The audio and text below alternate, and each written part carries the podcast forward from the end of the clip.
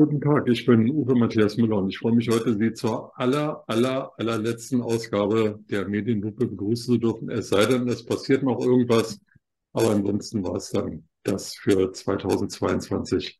Herzlich willkommen, Herr Lewandowski, das letzte Mal in diesem Jahr. Ich bin schockiert. Ich dachte, wir machen noch einen Jahresrückblick. Den machen wir dann erst 2024 für 22 oder? Ich dachte, das wäre heute der Jahresrückblick. Ach, das ist heute schon. Ja, gut, dann legen wir los. Aber wir können auch den Jahresrückblick nächste Woche machen. Wie ja, wir machen die nächste Woche natürlich. Ist doch noch viel gut. zu früh. Wir sind doch nicht Gutenberg und Gottschalk. Wobei ich dann lieber ja, ich weiß ja nicht, wer, wer ich dann wäre bei Gutenberg und Gottschalk. Vom Alter her ist es ja völlig klar, Sie junge Hüpfer müssen ja der Gutenberg sein. Aber es ist ja beides irgendwie peinlich, wenn man sich mit den Leuten identifizieren muss.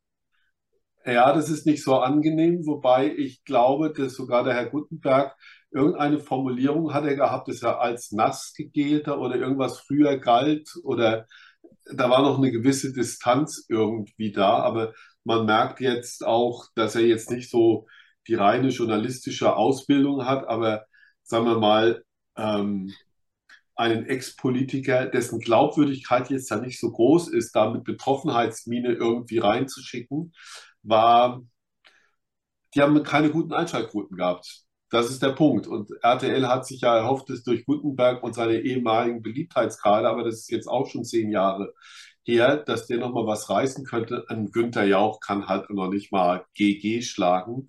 Und ähm, deswegen würde ich sagen, ist dieses Experiment auch tatsächlich in jeglicher Form auch gescheitert. Also Herr Gutenberg hat sich da auch keinen großen Gefallen getan. Und dann immer zu sagen, wir sind schon drauf gespannt, was Twitter dazu meint. Twitter ist die Plattform und da können Leute halt schreiben und die haben ja auch eine Meinung. Es sind ja nicht nur Trumps bei Twitter unterwegs, sondern auch ganz normale Menschen.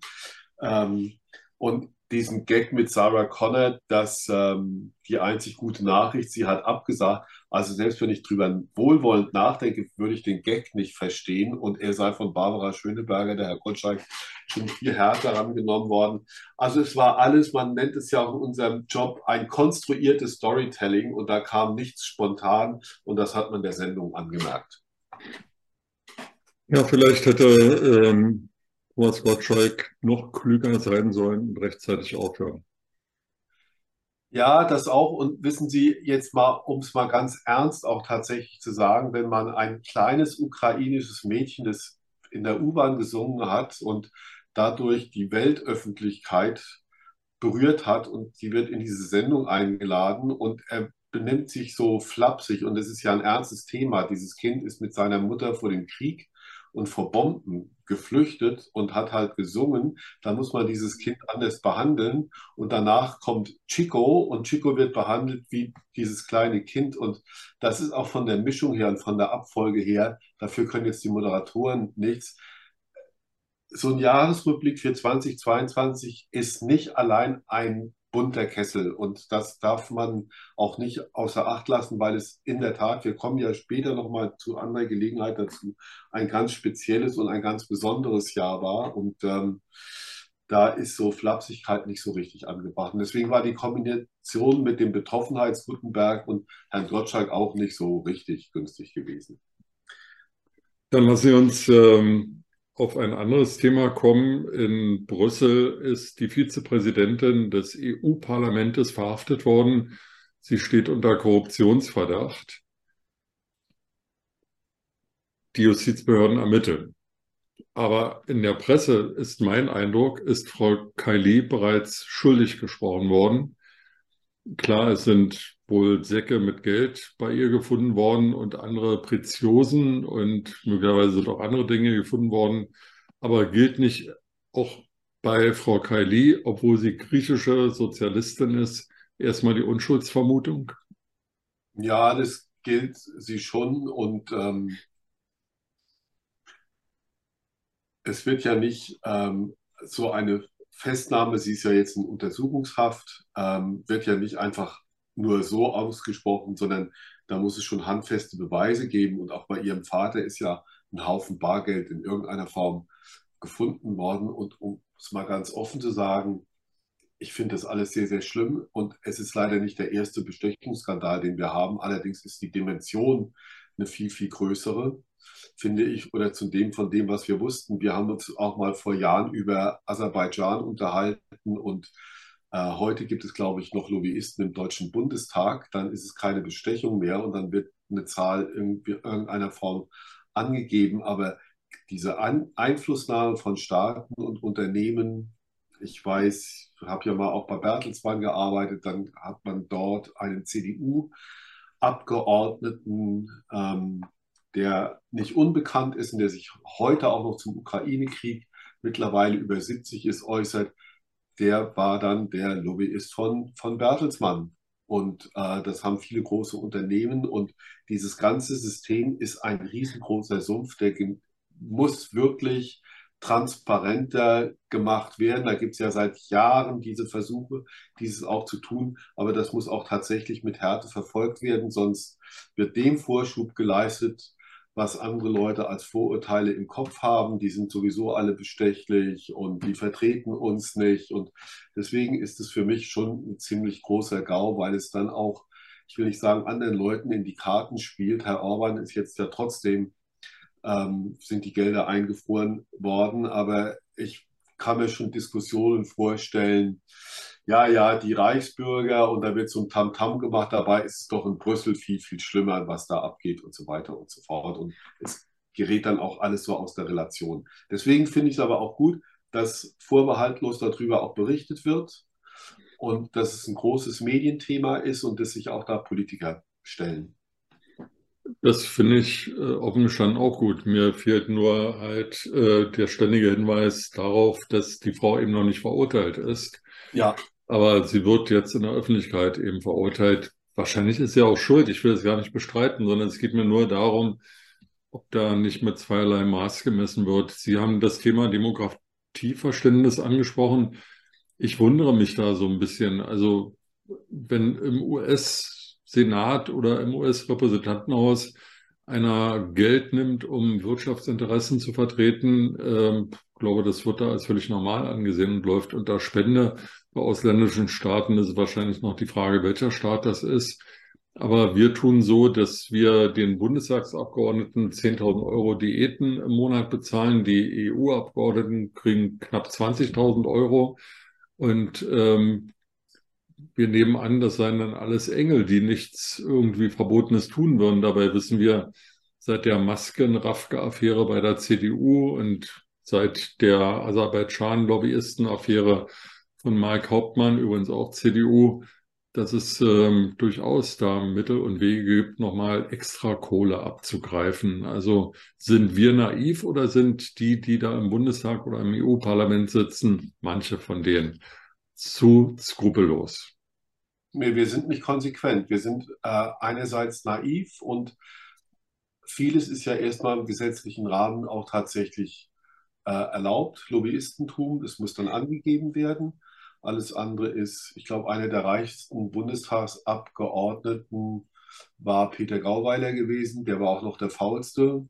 Angeblich gab es ja immer diesen Titel, was an Sitzungsteilnahmen bemessen wurde. Wir hatten schon in den war es die 60er oder die 70er Jahre, ich glaube die 60er Jahre, die sogenannte Lockheed-Affäre um einen CSU-Mann namens Franz Josef Strauß.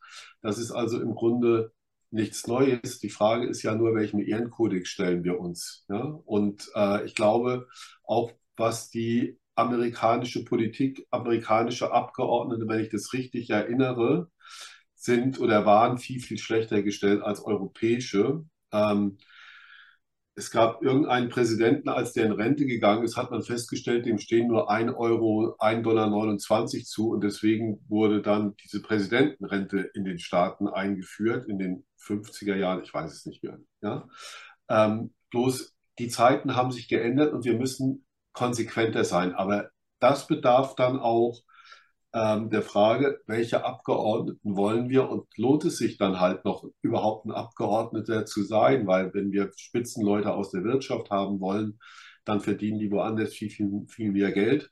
Und Wissenschaftler können sich damit nicht auseinandersetzen. Es ist immer die Frage, haben wir auch die Besten im Parlament einfach sitzen? Und das haben wir nicht. Das ist auch ganz klar so. Und jetzt müssen wir gucken, wie wir die Mädels und Jungs da anders durch einen gesetzlichen Rahmen anders in die Spur reinbringen konnte. Vielleicht sollten sie auch ein bisschen mehr Kohle verdienen, aber es, es ist dann verboten, Lobbyistentum zu sein. Warum auch? Warum? Ja? Ich bin meinem Wahlkreis verpflichtet, wenn da ein Unternehmer ist, dann kann ich mir den genauso anhören wie den Bürger Lewandowski. Und ähm, wenn ich das für richtig erachte und auch aus meinem Verband heraus, äh, dann werde ich das im Bundestag auch vertreten können. Ja, und dann ist es in meinen Augen, es wird nie hundertprozentig sauber sein, aber dann ist es der Anspruch zumindest mal, dass es sauber ist. Und wenn der Rahmen eng ist, dann darf ich halt auch überhaupt kein Geld annehmen. Und dann muss ich auch gar nichts anzeigen. So. Ich möchte Ihnen gerne ein Kompliment machen. Sie sprechen schon wieder Bundeskanzler. Also das meine ich jetzt wirklich als Kompliment, weil der sprach ja auch von den Mädels und Jungs und Sie haben das eben auch gemacht. Also vielleicht überlegen Sie auch mal zu kandidieren. Anscheinend kann ja in Deutschland fast jeder Bundeskanzler werden. Und Sie kommen auch aus Hamburg. Also ja, und nachher werde ich es nicht. Und dann, Herr Müller, kann ich mir die Soße immer anhören. Dann machen Sie weiter Medienlupe. Ja, okay. Ja. Sie haben immer ein Auffangnetz. Dreifachwumms, ein Achtfachwumms. Und eine neue Zeitwende. Ja. Sie würden aber mein Pressesprecher werden. Also liebend gerne. Ja, okay. Ja. Wenn ich, da den, wenn ich da die entsprechenden Mitarbeiter habe, die für mich äh, die Arbeit erledigen, mache ich das ja. super gerne. Achtfach Wumms. Heute ist ähm, Fußball-Weltmeisterschaft. Die öffentlich-rechtlichen ARD und ZDF, falls Sie es nicht wissen sollten, haben 240 Millionen Euro ausgegeben, um von der WM zu berichten. Gefühlt die Hälfte der Sendezeit geht immer drauf, um äh, auf Katar einzuschlagen, nur knapp die Hälfte dann für die Fußballberichterstattung.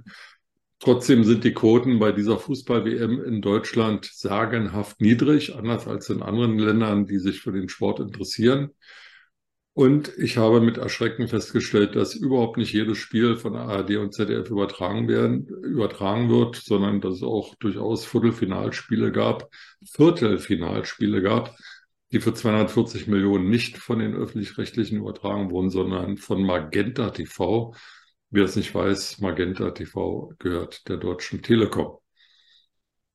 Wie haben Sie denn die Berichterstattung von der Fußball-WM bisher empfunden? War das so wie früher, so gut wie früher, so schlecht wie früher? Oder war das jetzt notwendig, immer da über Menschenrechte und weniger über das Runde muss ins Eckige zu sprechen?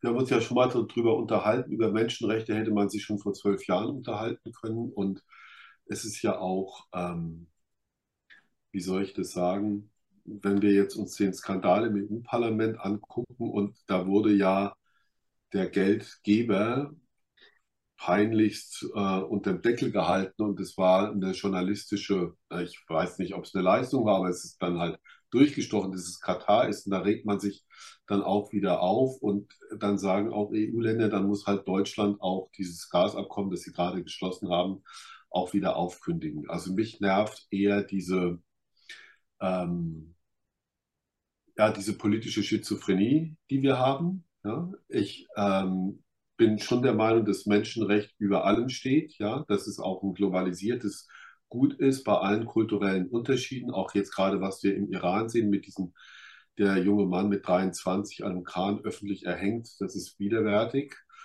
Finde da auch unsere Außenministerin eigentlich auch wenn sie manchmal nervt, aber finde sie gut, einfach das auch anzusprechen, ohne Rücksicht auf Verluste, was die Berichterstattung angeht. Ähm, gehen auch so ein paar Sachen verloren. T-Online hat gestern geschrieben oder äh, vorgestern geschrieben, T-Online, das ist die Webseite von der Telekom, die eigentlich einen ganz guten Job so machen. Da gibt es noch einen Teilnehmer, der eigentlich gar nicht dabei ist, und das ist Palästina.